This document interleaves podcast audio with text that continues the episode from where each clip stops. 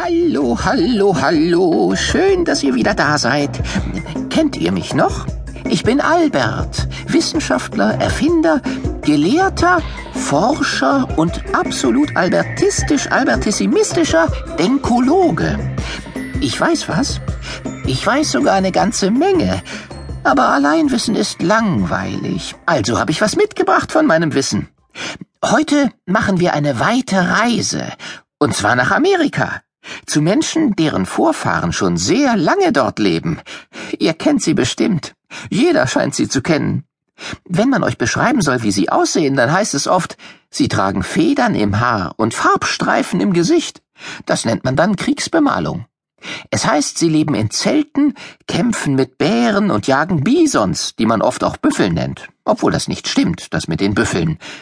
Die Tiere, die vor 150 Jahren in großen Herden in der amerikanischen Prärie lebten, hießen Bisons.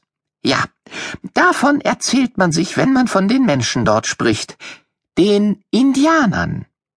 Hört mal zu, welche der Geschichten, die du vielleicht schon gehört hast, der Wahrheit entsprechen. Ich stelle euch jetzt einen kleinen Indianerjungen vor. Sein Name ist Enna Pai. Auf einem kleinen Felsvorsprung liegt Ennapai und schaut der Sonne zu, die gerade am Horizont aufsteigt und den Morgennebel über der Prärie zu vertreiben scheint. Da hört er es, ein leichtes Brummen, noch ganz weit weg. Es kommt immer näher und wird immer lauter, wie bei einem Gewitter. Schließlich wird das Geräusch zu einem lauten Donnergrollen und eine riesige Staubwolke kommt auf Ennapai zugerollt. Kein Zweifel, die Bisons kommen.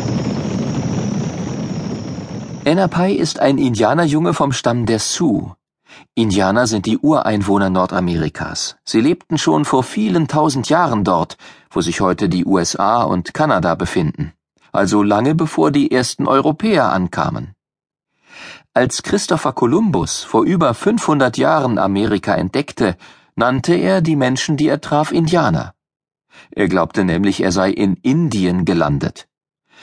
Als der Irrtum dann Jahre später aufgeklärt wurde, blieb man aber bei dem Namen, und so nennt man die Ureinwohner Nordamerikas auch heute noch Indianer. So zumindest erzählt es eine Legende. Nach einer anderen Version beschrieb Kolumbus die Menschen, die er bei seiner Ankunft traf, als Gente en Dios. Das ist Spanisch und bedeutet so viel wie Menschen in Gott. Aus en Dios soll dann das Wort Indianer entstanden sein. Leider können wir Kolumbus nicht fragen. Wenn du die Augen schließt und an Indianer denkst, siehst du bestimmt Reiter mit Pfeil und Bogen in der weiten Prärie, die in Zelten aus Bisonleder wohnen. Aber die meisten Indianer lebten ganz anders. Es gab über 500 verschiedene Stämme. Manche zogen mit ihren Zeltlagern über die Prärie, immer den Bisons hinterher. Andere bauten Dörfer aus Lehmhäusern und lebten wie Bauern. Die Sioux, also der Stamm von Ennapai, waren in der Prärie zu Hause. Die Prärie nennt man ein Gebiet in der Mitte der heutigen USA, eine riesige Steppe, in der fast kein Baum wächst, sondern fast nur Gras. Das viele Gras ernährte die Bisons, die in großen Herden von Weide zu Weide zogen. Die Sioux lebten wiederum von der Bisonjagd, ernährten sich von ihrem Fleisch und bauten ihre Tipis, wie sie ihre Zelte nannten, aus dem Leder der Tiere. Vielleicht kennst du auch die Irokesen. Ihre Frisuren werden oft von modebewussten Jugendlichen getragen. Die lebten im östlichen Waldland, in Dörfern aus langen Holzhäusern. Sie jagten in den waldreichen Wäldern, bauten aber auch Mais, Bohnen oder Kürbisse an. Im Süden lebten die Pueblo-Indianer. Pueblo ist Spanisch und heißt Dorf denn diese Indianer bauten Lehmhäuser, manchmal drei Stockwerke hoch und aus vielen eng aneinander liegenden Wohnungen bestehend. Sie waren Bauern und auf ihren Feldern wuchsen Getreide, Mais oder Bohnen. Andere Stämme wiederum, zum Beispiel die Haida im Nordwesten, lebten von den reichen Fischgründen des Pazifischen Ozeans.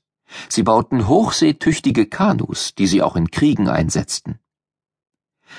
Alle Indianer lebten zwar von dem, was die Natur ihnen anbot, doch führten viele Stämme auch Kriege untereinander, zum Beispiel um Jagdgebiete. Andere Stämme lebten wiederum friedlich miteinander. So tauschten die Sioux mit den Pueblo-Indianern Bisonleder gegen Mais.